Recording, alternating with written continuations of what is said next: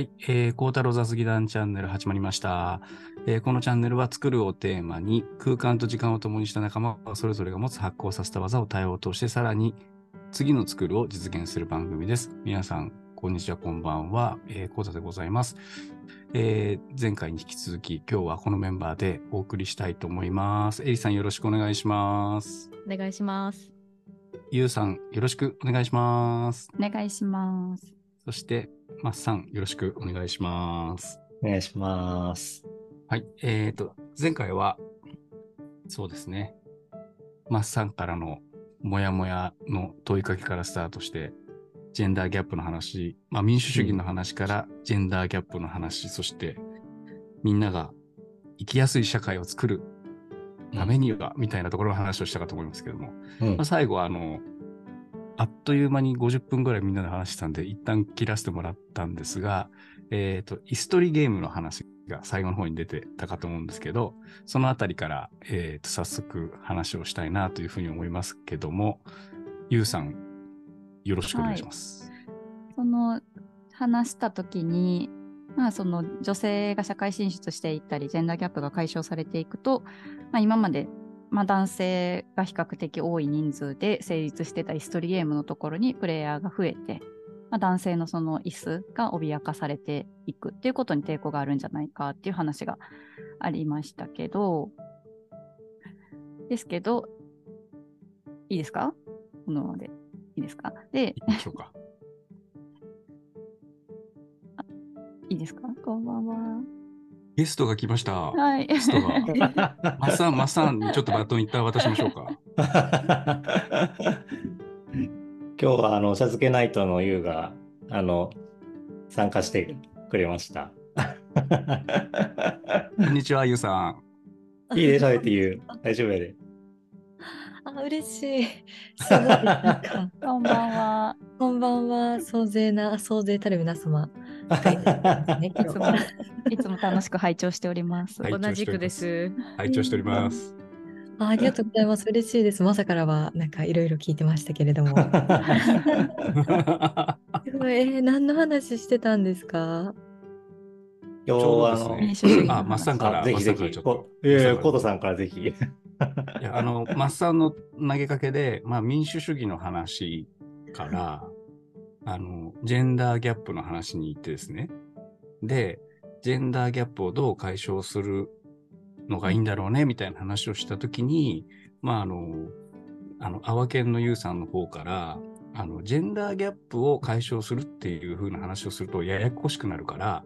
もうちょっと抽象度を上げて、みんなが生きやすい社会にするっていうテーマで話をしたら、その中の一つとして、ジェンダーギャップも解消しなきゃねっていうふうな話を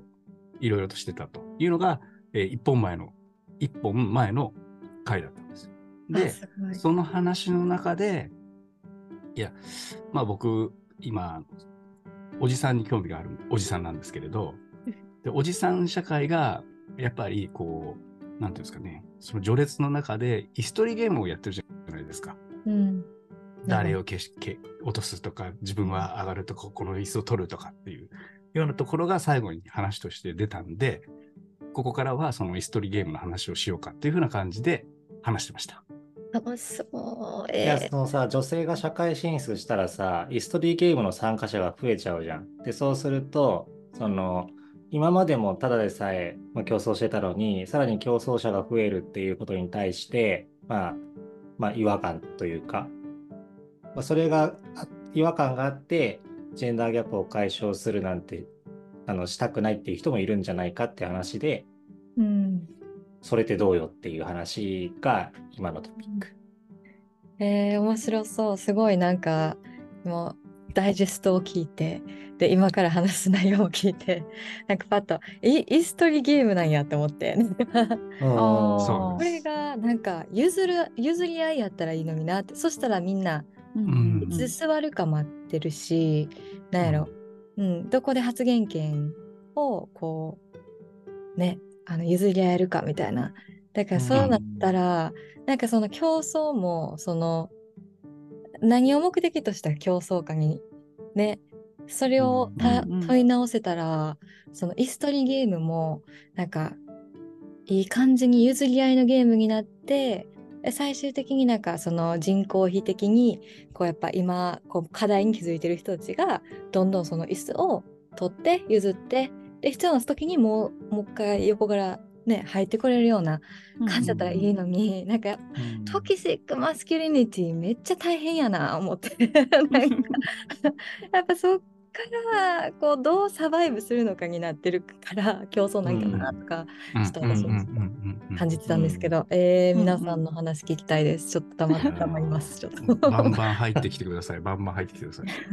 じゃあ、えっと、アワケンのゆうさん。あはい。そう、はい私が話したかったのもちょっと今の話に似てて、まあ、椅子取りゲームっていうか、まあ、ヒエラルキーを考えてこうどんどんこの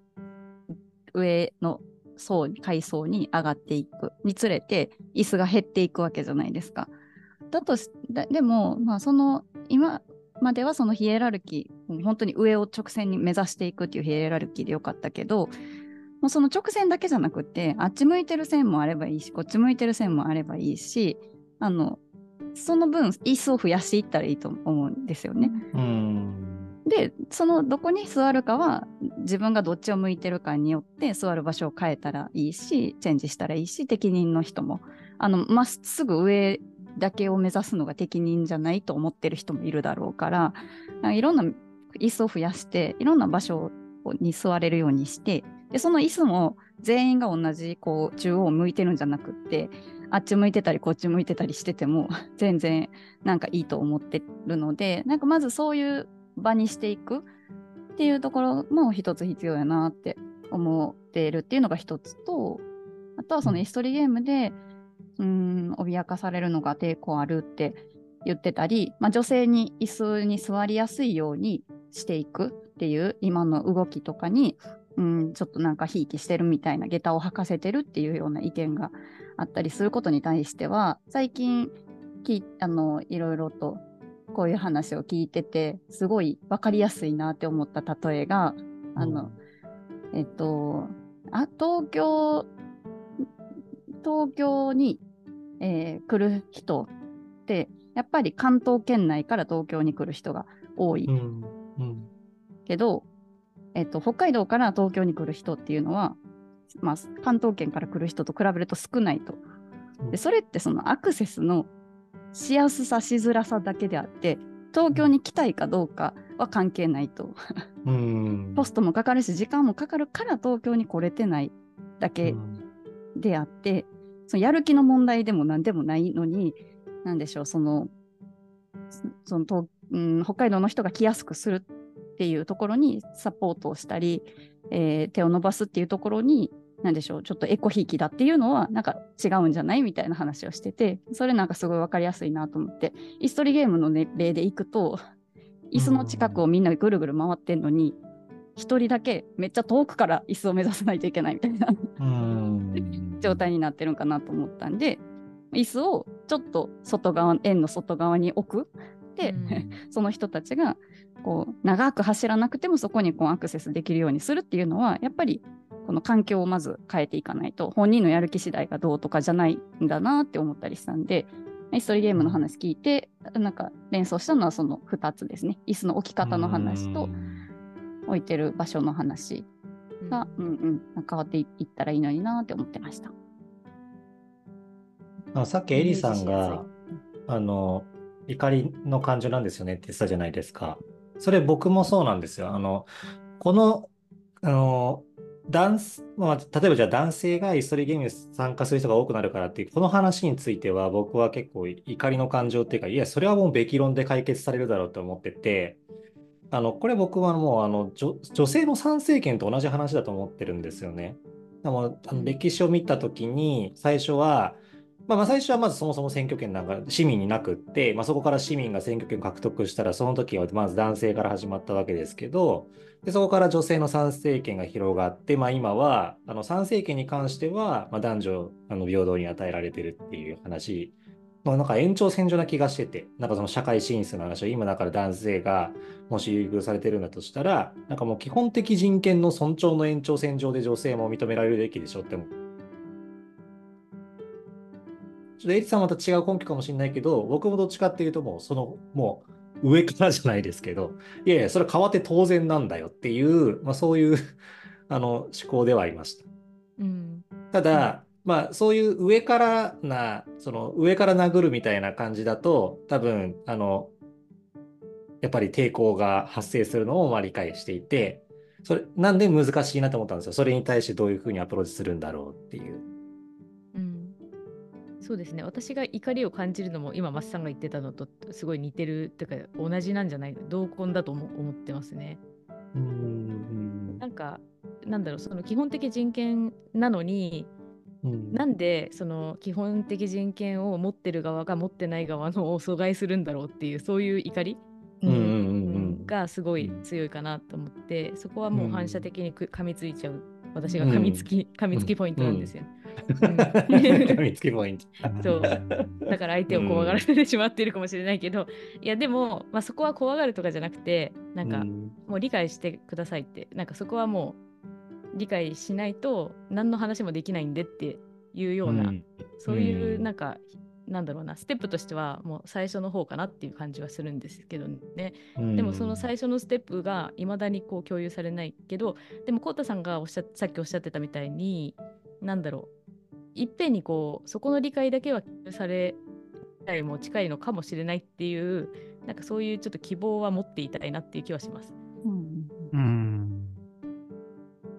確かに。なんか、ケケアレスマンっていう話がああるじゃないですかって、これ話したことありましたっけ？家庭のことを、家庭のことを顧みず働いている人、ケアをしない人、ケアレス。うんうん、家の奥さんをサポートしたりとか、家事をやらない人がケアレスマンで、で、日本の社会はそのケアレスマンの集合体、へケアレスマンが評価され、ケアレスマンがこう会社で優遇されるから、え。みんなそっちの方に 向いちゃってるから、うん。家庭を顧みず仕事をすべきっていうのがこれまでの社会だったと思うんですよ。で、それによって、まあ僕もそのケアレスマンの一人だった。今は違いと思ったい思っていたいんですけど、えっ、と、うんうんうんそういう風な形が、こう、これまであったから、今がこう、ちょっと過渡期というか、こう変化する時期なんじゃないかなというふうに思っていて、そのう、ん。ちょっと話広がっちゃうかもしれないですけど、女性が働きやすい環境を作るべきだと思いますし、その、まあ、家事も旦那さんもちゃんと、なんていうのかな、や、やらねばならないのじゃなくて、男性もやりたいと思えるような環境を作っていくとか、まあ、もしくはもっと言ったら、まあ、場合によってはいろいろな、こう、あの、地域社会で、こう、それぞれが相互で、こう、ご近所が、こう、お手伝いできるような社会ができたらいいんじゃないかなっていうふうに思っていて、そういう社会ができれば、もっと、あの、女性も働きやすくなるんだけど、今、ちょっとそこが、あの、地域社会で言うとなかなか隣のうちとも縁遠くなってるし、相変わらずそのケアレスマンが会社でこう優遇されてるっていうのはあるのかなっていうふうに思ったりとかしたんですけどね。うん。ちょっと話飛んじゃった。いやいやいやいや。ケアレスマンの話でちょっと身近な例を思い出したんですけど、なんか私あの新卒で入った会社に今も居続けていて十十何年目とかなんですがあの、うん元いた部署のまあ私がまだ当時23年目ぐらいのなんか新人みたいなのであの課長だった人とすごい仲良くしてて、でも年は20歳ぐらい上の人なんですけど、うん。その人はなんかまあおじさん年齢的にはおじさんだけど若い人を集めて飲みに行ったりするのが好きで、なんか結構慕われてる感じがあったんですよ。うんで、私も好きだったし仲良くしてもらってなんか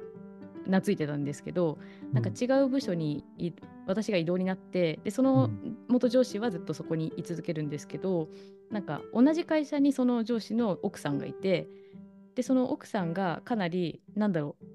まあ仕事は全然違うんですけど、まあ、同じように働いている。で子供は2人いて子供を育ててるっていう条件の中でその奥さんばっかりにその家の仕事の負担がいってるっていうのがだんだんみんなにこう分かってくるんですよね。っていうのは、その若い人たちと一緒にこうしょっちゅう飲みに行ってるから家を 家に帰ってないのバレバレじゃないですか 全員に。だからそうしたらなんか前はすごい慕われて私含め慕ってた人たちがなんかあの人なんかいい人だけど全然家のことやってないよねみたいななんかそれでいいと思ってんのかなみたいな、だんだんなんだろう。ちょっと距離を置くように なってきちゃったんですよ。ちょっと悲しい話なんですけど。えー。うんっていうのを今思い出してなんかもうその人の顔ばっかり浮かんでるっていうケアレスな うん。でもなんかそういうのがちょっとダサいなっていう風になっていくと思うんですよね。うん。う。ん。ちょっとそれいけてないじゃんみたいなのが、なんか一つこう方向性としてあるっていうかなんかこういうのがなんかかっこいいみたいなのでなんか今の本当に10代とか若い人たちってなんか例えばデモに行くとかっていうのをちょっとすなんかおしゃれなこととして捉えてる節があるみたいなのをどこかで見たことがあって、なんかそういうこうなんか変わっていく方向しとしてちょっとこれが良さそうなんじゃないかみたいなのがこういいってみんなに共有されていくうんっていう流れを作るのも一つあの手かなって思ってて、うんまあ、ケアレスマンがかわいそうですけど、まあ、そこはちょっともうしょうがないんで。ち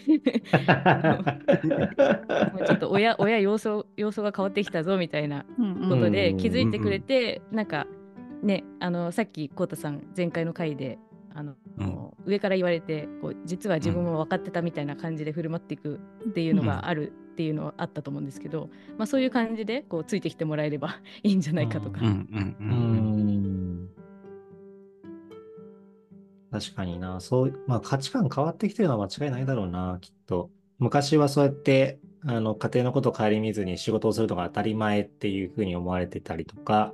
その人の方が、まあ、優あの成績優秀になったりとかして、まあ、そっちの方がなんか、ややもするとかっこいいみたいなこと言われてたかもしれないけど、今、まあ、そうじゃないしな。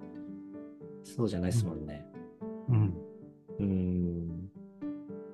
確かに。そういうボトムの動きもあり、あって変わっていくのかもな。うん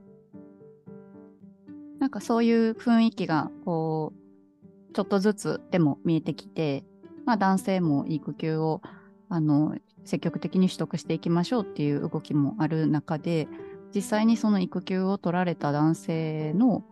あのブログがちょっと話題になってて見たんですけど、まあ、がっつりチャイルドペナルティを受けているとう。んで、やっぱりそうやってこう、うーん、そうあるべきだっていうので、会社もそういう仕組みはあるし、取れる状態にはなるけれども、やっぱり取ってみると、しその後の復職のこととかを自分のキャリアのことを考えるとやっぱりまだまだかなりペナルティをすごく受け受けていると。うん。やっぱりその子育て経験っていうところ、まあその別に子育てに関わらず家事とかあの家のこととか、この仕事以外のこう経験のところをキャリアのフィールドにおいて高く評価するっていう仕組みを取り入れないと、やっぱりその側だけであって、実際はうん。あのやっぱりまだまだその、うん、考えとかが浸透するにはすごく時間がかかるからそういうこう仕事でずっとこうなんでしょう仕事一筋でやってきただけではなくいろんな価値観を持ち合わせてる人がやっぱりあのいろんな仕事の成果にもつながっていく？っていう風な評価をがちゃんと社会ができるようになっていかないと多分今はそう育休取った男性たちのペナルティーがちょっと重す,、うん。重すぎる？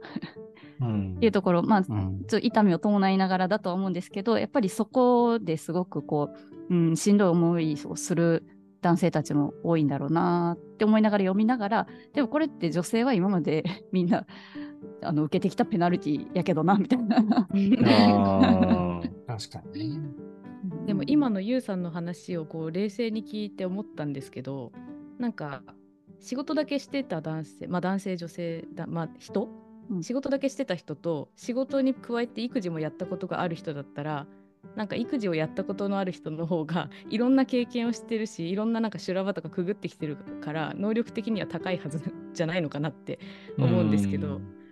なんかそこがなんだろうそう思われないのってなんでなんだろうなってすごい思っちゃった。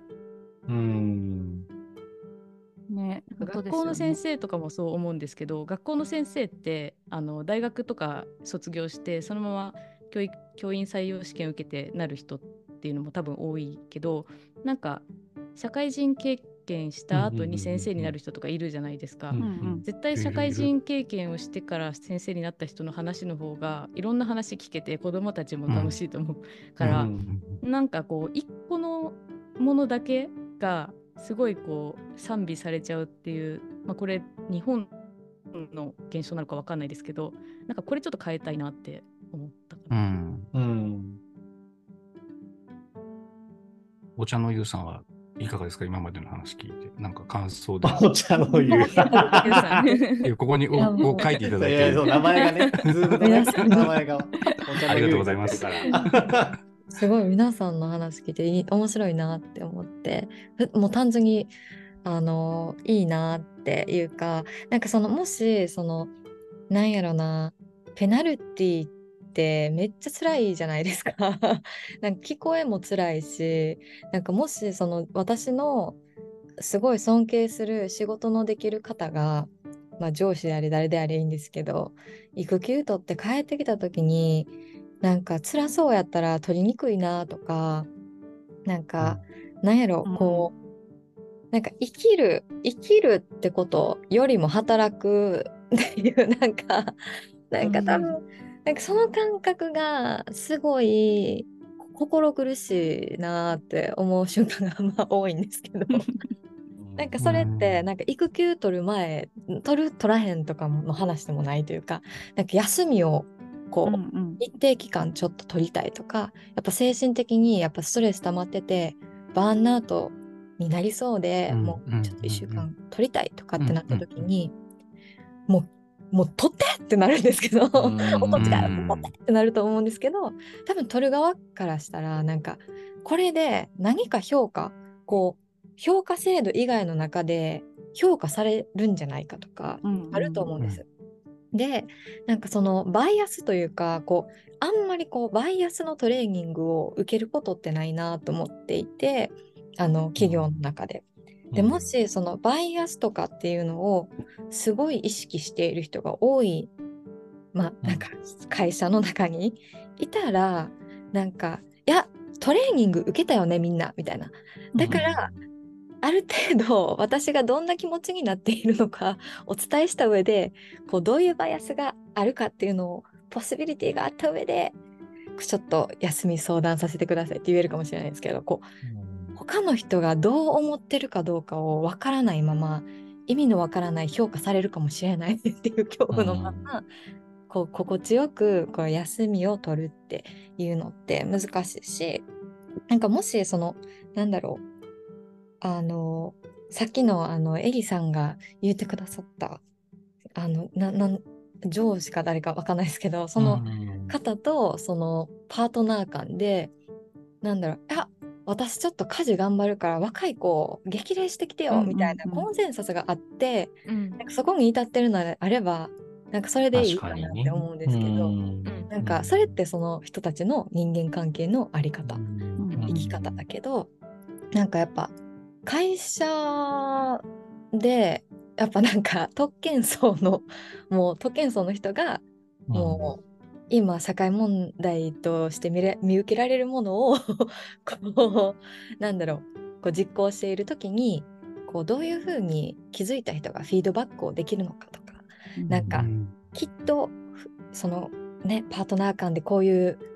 会話あったと思うんですけど、ちょっと私このじなんかこの関係性に気づいた時にす少しちょっと不安になる部分があったんですみたいな感じで打ち明けられるかどうかとか、なんかそういうカルチャーって大事だなって思いました、なんか今話聞いてて話せるっていうカルチャー、うんうん。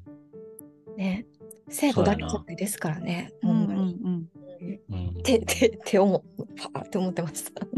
ああ、でもカルチャー絶対大切だと思いますし、ね。うんその、バイアスの話は僕はもう本当にうん。あるなと思いましたね。うんすっごいバイアスはかかってるし、そのバイアスを外せない人がやっぱり多いと思うんですよね。うん。その高校を柔軟にできればいいなと思ったのは、例えば、その、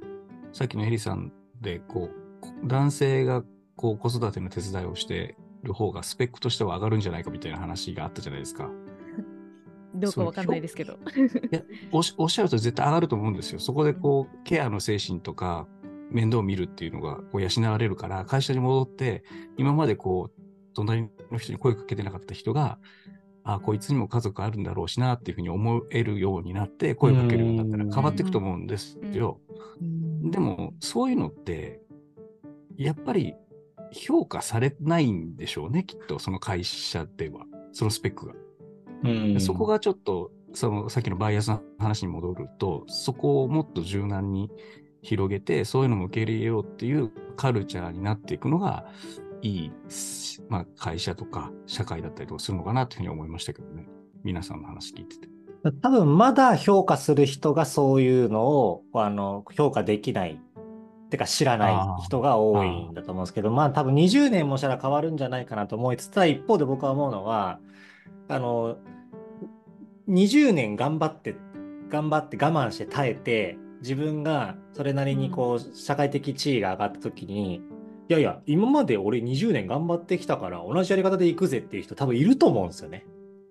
いっていうのも、20年が耐えてきたのに、はい、じゃあ自分が上になったから全部変えますって言って、なんかこう自分がまた苦しい状況に立つことを耐えれる人間がどれぐらいいるかって思うんですよ。うんだから、なんか、あの結構今からちゃんとアクションしないとダメなんじゃないかなっていうふうにまず思ってます。で、あの、僕、あの、お茶漬けナイト始めた、あの、始めようって言ったモチベーションもそあのこれなんですけど、まあ、僕はあの日本で生まれ育って、まあ、海外に行ったことと海外旅行ぐらいしかないし、出張しか出張と海外旅行しかないですね。で、多分なんですけど、その日本ですこうあの働いてる人たちのなんかこう気持ちみたいなのがい一定わかるんですよ。で、その、なんかこうやってジェンダーギャップの解消みたいな話とか、まあ、いろんなこう社会問題がある中で、なんかそれをこう問題だから直せっていうこう上から行くってなると、あの、なんで直さないといけないかわかんないけど、ルールだから直さ、直しますみたいなのが結構多い気がしてて、でも僕はそれだと人間って動か動かないから、え、それ価値だから、あの、これは価値なんですっていう話をしたいなって思ってて、それで、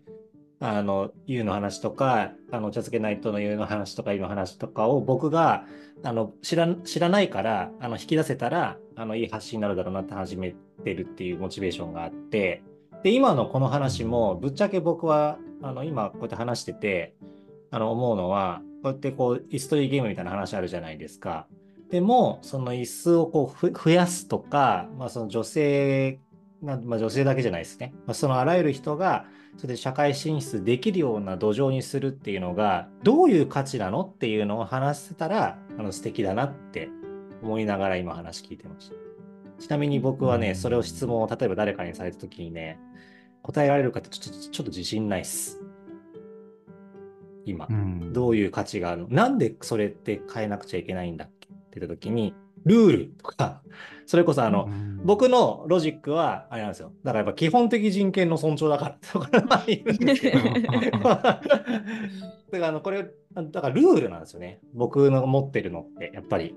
だからあの、ねばならないで多分、思考してしまってるんですけど、あれですよ、価値を伝えたいと思ってる自分が、その、ねばならないとしかままだ思えてないから、かその価値知りたいなって思ってる自分がいます。うんうん。なんか育休の人が帰ってくる時の最高なことってなんかやっぱ子育てとかこうなんか赤ちゃんのためにこう、ミルクを作るとかうんなんかそういうことの中でいろんな製品にあの触れることができるししかも、あこういう経験をしてる人って多分これ必要やんなみたいな、こう気づきもあるじゃないですか。うんだからなんかその多分そのなんか育児した人にはこういう能力ができますっていうよりかはなんかそそりゃそうなんですけどあのいろんな気づきにあふれることでいろんな人のななんていうのかなあのうん。立場を理解できるうん。共感力でそれがそのやってる人の立場がバックグラウンドが多様であればあるほどこう、あここにビジネスニーズがあるっていうのがつかめるかもしれないし、なるほどね。まあ、それがビジネスじゃなくても、例えばうん。インターナルで私たちの会社は従業員に対してここまで本当にもう愛する私の会社のミッションをと達成するために従業員をサポートしてるんですって。でもサポートした分従業員のサポートした分って言ったら変ですけどこうその従業員の経験を生かしたプロダクト開発をしてるしサービスも考えてるし、そこで私たちは新しいこう顧客を獲得できるなんていうのかなビジネスだけで言ったらですけど、うんうんうんでも本当にそういうことっていうかダイバーシティインクルージョンがなんでなんで得なのかって言ったら大変大変なんですけど、うん。やっぱインクルーシブじゃなかった時なんか従業員の経験としてえ顧客の経験としてあなんかちょっと阻害された気がするってなった時に本当にその会社に戻ってくる人がうん。どんだけいるかってところ、だからなんかやっぱそのやっぱ社会とのつながりお客様のつながりやし、なんか、うん、やっぱ人間がやってる営みだからビジネスも。だからねそのつながりっていうのがこうつながりに価値を見出せたらダイバーシティインクルージョンめっちゃスッと入ってくるのにみたいなこう、うんなんか。ん。うん。あ分からへん。でも私だけかもそのつつながりでスッと来てんの私だけかもしれない。いやいや、俺今めっちゃ嬉しかったよ。いやなんか僕こうやって分かんないっていうふうに言った時にこうやって聞いてくれる人とかあの教えてくれる人がいるっていうのって今めちゃくちゃ嬉しい話ことだなと思って今これあの話聞いてたんですけどなんかあれかもしれないですね。そうやってそのまあおおじさんなのかその 今今社会的地位が高い人って意外とそういう人場がないのかもしれないですね素直に聞けるみたいなのがうんうんわかんないから本当はわかんないうん教えてって言いたいんだけど、その場がないのかもしれないですね。おじさんは居場所探しに必死だと思いますよ。ああ、そうなんだ。はい いや、いろいろすごい考える。うんだからうんよくよくあるじゃないですか、こう、なんか、ね、偉い役職まで行って、うん。会社辞めたらただの人みたいな。うん。誰も寄ってこないみたいな話ってリアルにあるし。うん。でそだからそこに向けていろんな世界をちゃんと知っておく。それこそ地域社会もそうだし、子育てもちゃんとしてやっていれば、その町のね、人にこういろんな形で役立てられるし、みたいな。でそういうのをケアレスマンでやってこなかったから、うん。今更できないし、できないって言えないし、みたいなところになってるような気はしますけどね。うん。うんおじさん面白いですよね。やっぱり。おじさんを研究する面白い。おじさん研究ださっきのゆうさんの共感いろんなバックグラウンドがある人のこうちょっと想像のいろんなこう事情とかを想像できるようになるっていうのはまさにそうだなと思ってて前の回で、えっと、優先座席の譲り合いの話をちょっとしてたんですけどやっぱり何か自分がこう譲られた経験があると、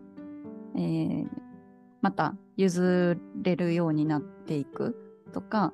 あのやっぱりそういう優しさとかそういう救いを受けたから手を差し伸べるようになるっていうのはあると思うのでかそういう経験がなかったらその人のことを想像もできないし何を振る舞っていいかもわからないっていうことがあると思うので、そういう経験、まあ、子育てとか家事をするっていう経験があこんなに実は家のことやるのって毎日大変なんだっていうことを自分が実感するとあこの人もあの仕事もあるのに家のこともあるからこういうふうな配慮をしたこう仕事のこう割り振りにしようとかなんかそういうふうなところに多分つながっていくんだろうなと思って聞いてたのとあとそのマスさんがじゃあそのえっと価値って何何があるのって聞かれた時にべき論じゃなくてこんなことがいいんだよって言えるとしたらやっぱりその同質性が高い組織うん。だと、やっぱりこう思考が偏ってしまったりとかするっていう部分があるので、まあ、いろんなバックグラウンドを持っている人の方が多分そのビジネスの意味でも組織のマネジメントの意味でも、うん。そちらの方がうんいろいろと発散していくし、まあ、世の中が別に同質性の高いものではないので、世の中にもそれが受け入れてもらえるっていう部分は価値としてあるんだろうなと思うんですよね、ざっくりと。うん。だからもっとそれの具体的な企業の取り組みとかそういうふうにし同質性を高くしないようにしたからこんなプロダクトが生まれましたとかこんなサービスが生まれましたみたいな、そういう価値の具体的なこう事例みたいなものとかでもっとこう幅広く知られていったら、あじゃあ真似してみようかなみたいなうん企業が増えていったりしたらいいのかなと思いましたね。うん。本当だな。確かに。私今育休育休中なんですよ。うん。でうんえー、と子供が5ヶ月になったところなんですけど夫も今育休取ってくれてて、うんで6ヶ月取るって言って1月の十何日かに復帰するんですけどうん。あの夫も同じ会社で働いてるんです私と。うんであの今まで男性育休で3ヶ月ぐらい取るのが最近だと、まあ、一般的だったんですけど、あの6ヶ月っていうのは結構長い方だねっていう風になっててうん。で私はその夫が6ヶ月ぐらい取るって言った時にあいいいいんじゃないってあのもう好きなだけ取ったらいいよ取れるんだからっていう風に言ったんですけど、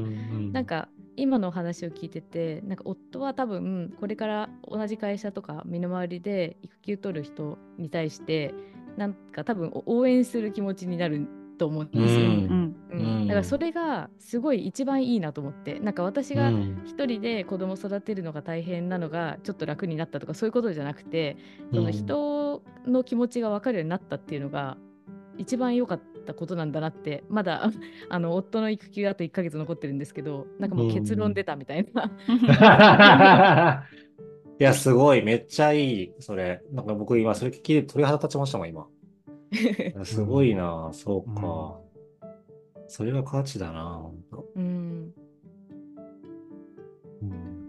なんかどこの国か忘れたんですけどなんかぎ義務っていうかなんかある程度の期間絶対取らなあかんみたいなのあってそれが長くて困ってるみたいなところがあったんですね。うん。お だかー。らなんかそのビジネスニーズとかない義務やからなんかその時の必要ななんか期間とか決められへんけどなんか日本のこう制度って私結構ありがたいなってなんか自分で何ヶ月間決めれるみたいな感じになって、まあきね制限はあるといえど。だからなんかその 6, 6ヶ月必要な人には6ヶ月。3ヶ月必要な人には3ヶ月みたいな感じで、なんかななんか長どれが長いとかじゃなくて、その人にとって何が必要なのかみたいなうん。観点で見れたらいいなって思って、うん。うんエリさんのパートナーもエリさんもこう同じ時期にこう取れて、ねうん。あれがななんかいいなって思いましたなんか、うん。こううん、なんかお互いに学び合えることをなんか多分会社では学べなかったことが学べる学べてその回,、回答に至ったっていうのがなんかもううん美しいわーって話して思ってました。うん。いやちょっと照れますけどいや本当貴重な6ヶ月だなと思ってううん。なんかこんなに毎日そう一緒にいることってなかったわけでうん。家族ですら家族っていうか自分がその結婚する前の家族、まあ、両親とか兄弟とかっていうのでも、こんなに毎日一緒に過ごすことなんてなかったから、うん。うんなんか貴重な時間を過ごしてるなってすごい思いますね。うん。まあ、赤ちゃんは可愛いっていうのはまああるんですけど、うんうん。まあ、夫との関係としてもすごい貴重だなって思ってます。うんううんうんんそれってその会社にとって6ヶ月を、まあ、前例がない中で6ヶ月取ったっていうこともすごく価値が高いと思いますしそこの経験がその後のこのキャリアとかいろんな考え方の多様な考え方を多様にするっていう価値もあると思いますけどそのエリさんの夫さんの人生にとってもままずまずそのビジネスに対してどうとかじゃなくてエリさんのご家族にとってこの半年間をこう一緒に見守ったっていうこと自体がそもそもすごい価値として高いって、うん 思います。うん。ね旦那さんも人生観変わったんじゃないですか？ねそうだといいなと思います。なんかうん結構なんだろう、うん、保守的な人というか、へまあ、え。下手下手すると、まあ、おじさんになっちゃう人だなんですけど、うん なんかその辺がちょっとこうね崩れるような経験になったらいいななってたらいいなってすごい思います。うん。そうですね。ぼでも僕は育休なかったど。けど、なかったから、その話を聞いて、もしも取ってたら、多分相当変わってたんじゃないかなと思って。うんそうでなくても変わっ、そうでなくても変わった部分はあるので、うんううんん。うん見えてないところはたくさんあって、多分それが見えてたとするならば、全然違う世界になってたんだろうなってうん。思いつつ、思いつつ、その、ね、会社側のこともちょっと心配しながら、育休に当たってたんじゃないかなと思いつつ、みたいな、半々かなっていうふうに今思いましたね。うん。でもそうやって言ってくれる人がいたら嬉しいです。あの、コートさんみたいになんか、あ、取れてたらなんか違う経験できたんちゃうかなっていう気持ちを素直に言える先輩方がいたら嬉しいというか、なんか取らんことが当たり前やでみたいなんちゃうじゃないですか。なんか言わんかったら、うん多分その人の経験がその人の期待値に見えちゃう時ってありますか、なんか私、うん。かなと。だからなんか、もしそういうことを発信してくれる先輩方がいたら、なんか心強いなって、うん。しみじみ。うん。だからエリさんのパートナーも、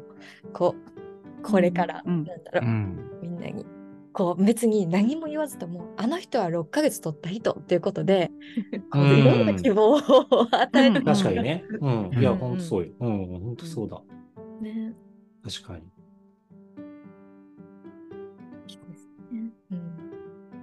前例を作ったわけだし。うんうんうん。まあ、本当はあの同じタイミングで多分その方はもうそろそろ12月で子供1歳って言ってたんであれなんですけど男性で1年取ってる人もいてうんおー倍でうん。でその方はあ私結構仲良くて話すんですけどなんか奥さんもまあ仕事をされてて奥さんの方が早く復帰して働きたいっていうことで、あのじゃあ自分がちょっと1年間取るよみたいなそういうお家なんですけどうんだ。からそれがあったのおとーあとまあ私の夫はまあ、うん、普通に半年取ったっていうのがあったから、まあ、これから取る人たちは、まあ、半年も取れ取ってる人いたんだってなるし、うん1年取ってる人いるんだってな,、うんなれるうんのは本当にいいことだなと思いますね。うん。そうやって変わってくんだな。うん、多う分、んうん。なんか、その、うんどうぞ。あ、コートさんどうぞ。あなんか、最初、まあ、順序どっちでもいいのかもしれないけど、なんか一旦その枠枠を整理するというか、ルールを整理するっていうのは一つありなのかな、みたいな。そういう制度というか。うんそこを実行する人がどれだけいるかっていうのは後から募っても、少しずつそれによって変わっていくのかなっていうふうには思い、今思いましたね。うん。それはありますよね。うんうん。私も同じこと思ってました。なんか、うんもし会社の制度、あ、なんか会社の制度で、あの、同性パートナーの、うん。あの、を、あの、なんていうのかな。社内制度上の家族として扱う会社って増えてきてると思うんですけど、そこでうん育休取るとか、なんか、うんそういうのが、なんかもっともっと、こう、普及というか、なんか、誰かのストーリーが届いたらシステム化しやすいな、みたいな。うん。誰かがこういう経験してよかったっていうか、大事にしてもらえてるし、いい経験できて、それをまた次の経験に活かせるみたいな、あったら、なんかそういうストーリーってもっともっと出ていいのになって、うんうんすごい思ってました、今。うん。ね。ウニは鳥卵みたいなことですうから。んうんシステムあってうんうんなんか、うんねなうんうん。システム大事ですね。うんだからいや、そうやって変わってきてんだな。あごめんなさいそういそういうシステム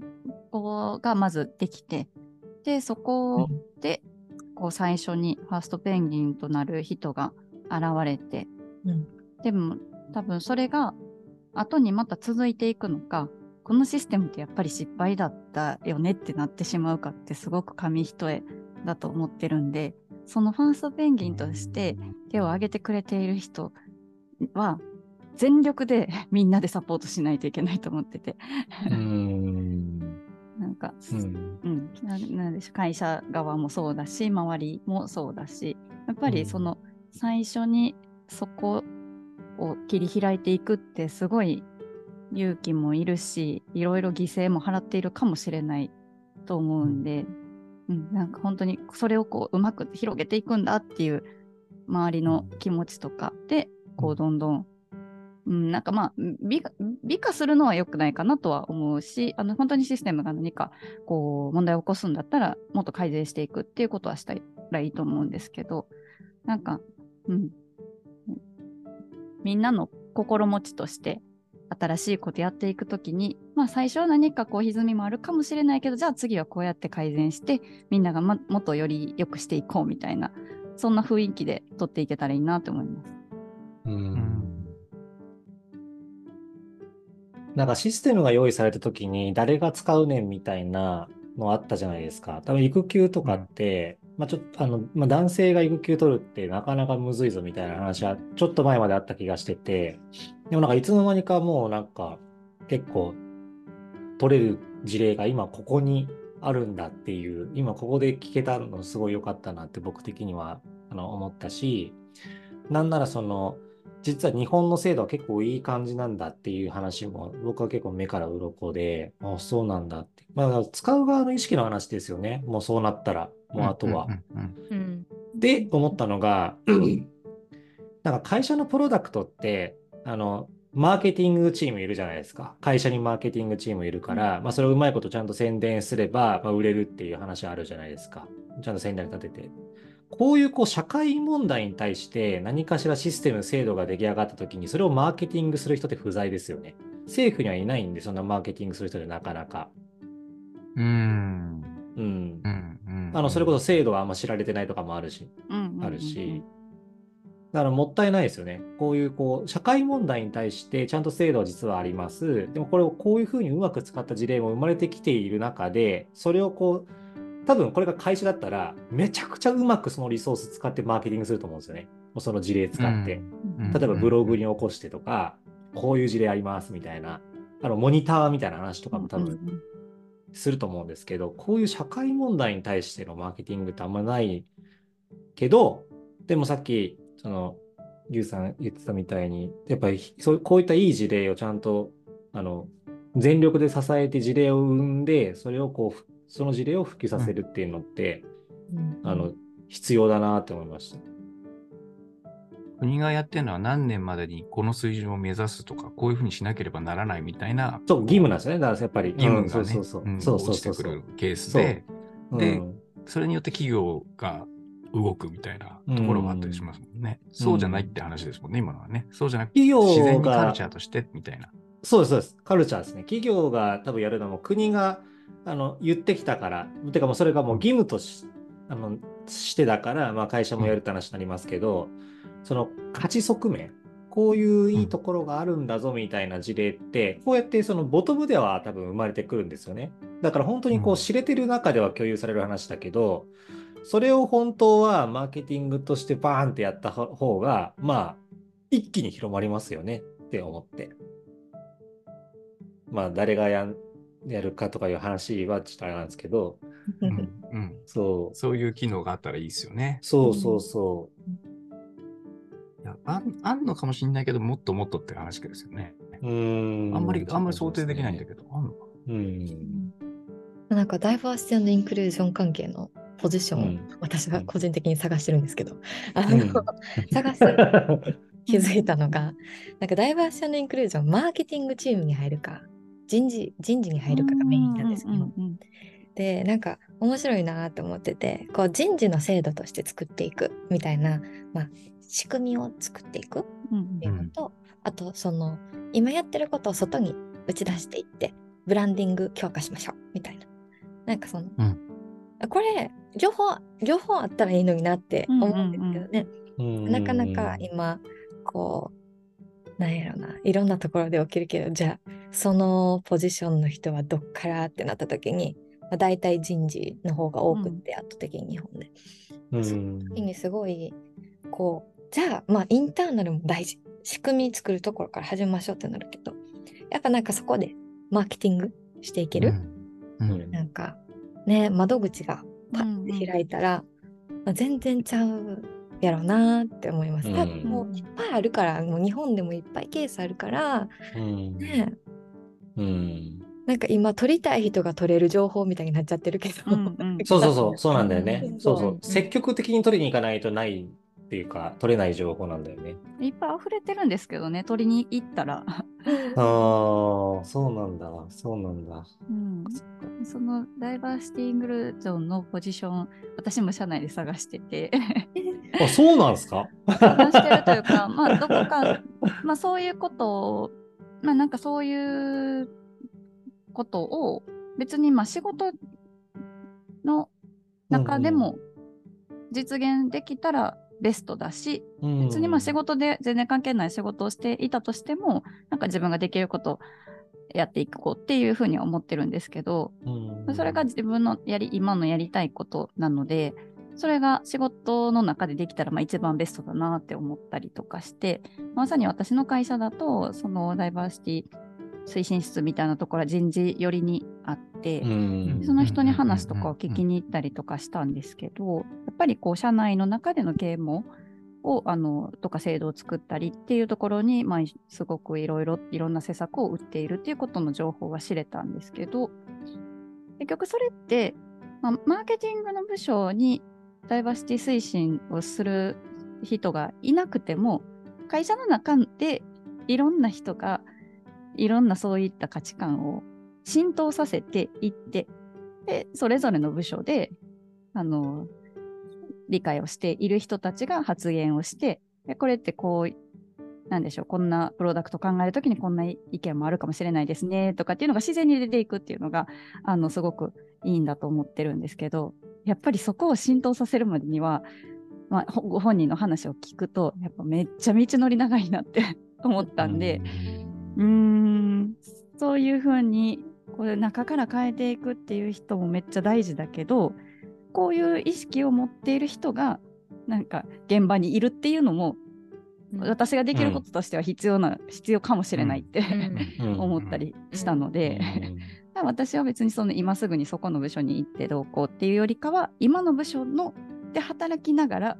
うん。周りの人たちにもし、あのー何か私が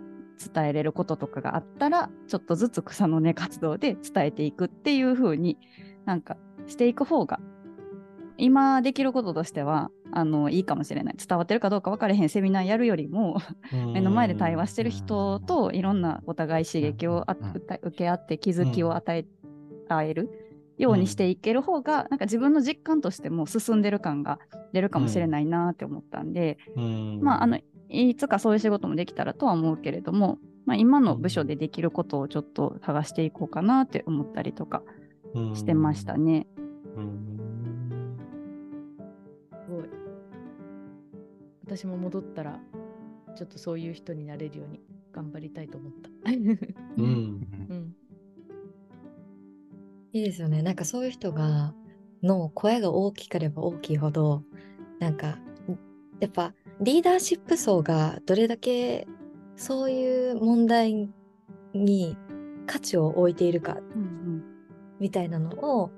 こう教育、まあ、さえするべきだとは思っていて私は。でそのリーダーシップにそこが浸透したらなんかもうなんかなんていうのかな。なんか上に立つ人がそうやってたら下もできるじゃないですか。うん。でも上に立つ人がやってへんかったら、下できるかなっていう不安にうんなるというか、んん。なんかまず上からあのしっかり教育していくっていうのが大事だからなんかもしそのポジションになんかなっている人たちがなんかその声を上げられるようになっていったらなんかあ自分ではわからない問題の重要さをこの人は分かっていてでそれがなんかすごく重要なことだから上にもう一個自分よりも上のところにここの話持っていこうって持っていけたらめっちゃ変わるなって。こううんやっぱディシジョンメイキングするのって全員じゃないから。うん。うんそこに至るまでの道のりをどれだけこうほ太くしていけるかみたいな、うん。うん。なんかそういうことすごい頑張りたいなって。うん。ですね。うん。なんか今のような話聞いてて思ったけど、日本人って良くも悪くも空気を重んじるから、結構やりやすいっちゃやりやすいのかもなって思いました、今。事例がたくさん溜まっていって、そういったあの考えを持つ人がボトムで増えていくと、うんうん。空気が結構出来上がっていくから、まあ、そうすると多分上手あのディシジョンメイキングする人も無視できなくなってきて、なんならその空気に染まるというか、うん。そういうのもあるかもなって思いました、今。うん。右に習えを逆に利用するってやつ。あ、そうそうそうそう、逆に利用する。うん。うん。そうそうそうそう。で特にまあ、僕、うんミドルマネージメントですけど、ミドルマネージメントはそれが絶対できると思うんですよ。うん。ミドルマネージャー次第っていうところがすごい多いと思う。うんうん。まあ、うん。まあその上も含めて、今、役員以下を全部ミドルマネージメントとしちゃえば、そういうのうん。どんどんどんどん変わっていくと思うんですけど、うん。やっぱり、隣見てたりとか、うん。まあ、さっきの話になっちゃうんですけど、経験がないとそういうジャッジができないから、うん。そういう事例をたくさん作っていった方がいいんですよね。うん。うでん。手前味噌ですけど、うちもなんかそういうダイバーシティの取り組みやってて、うん。なんか女性だけの集団だったんですよ。その、なんとかの会を作ろうみたいな。はいはいはい。うん。まあ多分、話をそれで、まあ、たまたま人事のそういうのを司ってる部長と飲みに行くことがあって、うんあれおかしくないですか？みたいな。ももっと男性も入れるべきだみたいな話をしたら、うんあ、そうなんだよねとか言って、まあでもちょっとそれ少しずつやろうと思ってんだみたいな。あ、考えてくれてるんだみたいなのが分かったのは、ちょっとそこの時は救われたっていうのがあったんで、うんもうちょっとそういうテーマで対話する機会を増やしていけばうん変わっていくのかなっていうのは最近思っているかなってういうところですよね。ん。うん。うん。ねなんか当事者の痛みうん。を聞く機会があったら、なんか目の前の人がしんどそうなのに助けようとしない人ってあんまいないとい？うかやっぱりそこになるんだな。なるほどな。うん。なんかやっぱ。自分ではできない経験自分の立場だから、ありがたくもできない経験をこう他の人が他の人のポジションだからなっているこう経験として聞くって、なんかいいなって、なんかやっぱなんか私 自分の会社でパネルとしてこう話した経う験んもあるし、その、うん上司というか全然私の管轄のマネージャーじゃない人とかに。こう、うん。ちょっとこういうことあってみたいな感じでちょっと話す時間も設けてもいただいて、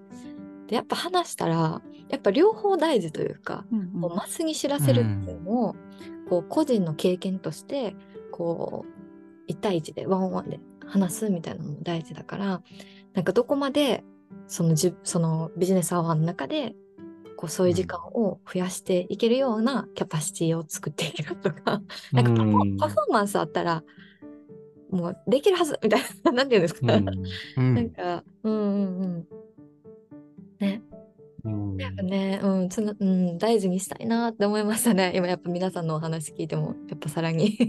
こう、あいろんな立場の方がいて、いろんな思いでやってる。じゃあそれを、まあどういうふうに、こう、うん、集めていいって、うん見える化できるのかって、うんすごい考えさせられました。ちょっと頑張やっぱり共通してあれだなとあの僕は今日思ったのは共通してやっぱりあの困っている人に手を差し伸べない人はいないっていうのはやっぱり共通してるんだなと思いました。あの最初のうんあのはテーマはあの、まあま、僕の中ではそのジェンダーギャップの問題があるときにその女性の中でもジェンダーギャップも解消しなくていいじゃんっていうふうに思ってる人がいるよねっていう話に対してあの、まあ、その民主主義を絡めながら問題提起したんですけどそこに対してまあゆうさんからその生きやすい社会暮らしやすい社会にしようっていうのにあの疑義を生じる人はいないよねって話から、まあ、その一つのまあファクターとしてっていう話で、あ、なるほど、確かにって思ったんだけど、それもやっぱりその苦しんでる人に手を差し伸べない人はいないっていう話だし、今のこの企業の、例えばじゃあ企業の中で、まあ、イストリーゲームが発生するみたいなシチュエーションの中、あのシチュエーションがあったとしても、やっぱりそこでも、その、なんだろう、まあ、一つ一つこ事例、えば一級の話で言えば、まあ、それで事例をあの積み上げることによって、あ、それが価値として普及すればいいねって話も、やっぱりその、まあ、まあ、ちょっと育休が、あの、なんだろう、苦しい状況っていうのちょっとわかんないけど、ちょっとつつながりとだけど、苦しい状況に対してその手を差し伸べない人はいないっていうのは、やっぱり同じだなって思って。うん。その精神を持って行動すれば、確かにモチベーションを保ちながら活動できるなって思いました、今日。今、モチベートされた。モチベートされた。モチベートされ た。なんか最後の方はその会社の中でのこう空気感を変えていくっていう話してましたけど、まあ、それぞれのこのまあいろんな組織会社とかいろんな所属している組織の中からこうそれぞれ何か気づきを得た人たちが空気をちょっとずつみんなで変えていったらそれがいずれはこの一般意思になっていって、うん。こう民主主義の中で相違になっていく。うん。うん。でまたこう大きな塊としてうん、変わっていくうん。っていう風になっていったらいいなって思いました。うん。うん。いいですね。そうだ。確かに。ということで、かなり長くお話をさせていただきましたけれども、あの、お茶のゆうさん、ちょっと初めてご参加いただいてどうでしたか？一人ずつコメントをもらってるとちょっと時間なさそうなんで。あ、いえいえ、なんかすごいいいなって。やっぱなんか現実を生きる人々が語るって、理論じゃない、なんかやっぱ経験としてみんな積んでて、でも多分これを会社の中で喋ることってあんまそ そんなないんちゃうかなっていう気持ちにもなっていて。ないですうんねで。もそういうこういうコミュニティがもし会社の中に2人でも3人でもできたらこのうんうんこのコミュニティがうんすごい変わるな社会ってうーん思わせていただける一日でございましたありがとうございましたありがとうございました。じゃあ、締めをマッサンに締めてもらえますか？さっき僕、締めるようなこと言っちゃったからな。あ、そっか。自分の問題提起に対してっていう。じゃあ、じゃあ、いせっかくだから一人ずつ、どう一人言ずつもらいましょうか、みんなから。おうおう最後振り返って。じゃあ、エリさん。うんおマッサン最後で、マッサン最後で。いや、ちょっと私、眠くなってきちゃったんですよね。これからちょっと子供を起こして、あの、おむつ替えたりしますけど。だから、うんうん。で、ちょっと5ヶ月、う生まれて5ヶ月、頭が結構錆びついてたんですけど、今日みたいな話好きだったなと思って、またちょっと徐々に、あの錆びつきを解消しながら、また皆さんとお話できたらいいなと思っておりますので、よろしくお願いしまぜす。ありがとうございました。ゆうさん、お願いします。はい。いやーいいですね、本当に。もういろんな話ができて、みんなと話している中で自分の中で整理があの行くところもあったり、また新しい問いが生まれたり、で、お茶のゆうさんも来ていただいて、なんかまたちょっと違う視点も入ったりとかして、すごくいい時間を過ごさせてもらったので、引き続きいろんな話を皆さんとできたらいいなと思ってます。ありがとうございました。ありがとうございます。僕も、いやなんか今日、改めて良かったなっていうふうに思ってたのと、あ、やっぱ少しずつ動けば変わっていくんだなっていうのは感じているのと、多分今までよりも結構加速度的に変えられるような気がしている。まあこれ直感的ですけど、いうふうに思っていて、コロナでなかなかコミュニケーションができない状況が続いてたから、その反動で今結構ね、今も忘年会たくさんあるかもしれないですけど、そういう場でどんどんどんどん発信とかこういう話ができたりとか、まあ僕も会社で、あの、照れずにいろいろと発信できたらいいなと思ったのと、やっぱり最後の、ね、苦しんでいる人に手を差し伸べない人はいないっていうところはすごくキーフレーズだなと思ってよかったなと思いました。ありがとうございました。では、マッさん、最後は。何言ったらいいんだろうみたいな。でも、あの、あれかもしれないですね。えっと、僕がこうやって分かんないって、けど、あの、何かしら大切だと思う、直感的に思っていてでも分かんないっていうものに対して、こうやって分かんないっていうふうに言ったら、それを聞いてくれて、で、あの、答えをこう、教えてくれる、あの、仲間がいるっていうことの素敵さをめちゃくちゃ感じた時間でした。すごい、すごいですよね、最初。どこに行くか分かんないって言ってたのにね。うん。うん。そううんすごい。すごい、すごい。うんもやもやしていたのがむちゃくちゃ晴れました。ああ、よかったです。ということで、マッサンもモチベートされたということで、今日はこの辺で 終了したいと思います。どうもありがとうございました。ありがとうございました。すありがとうございました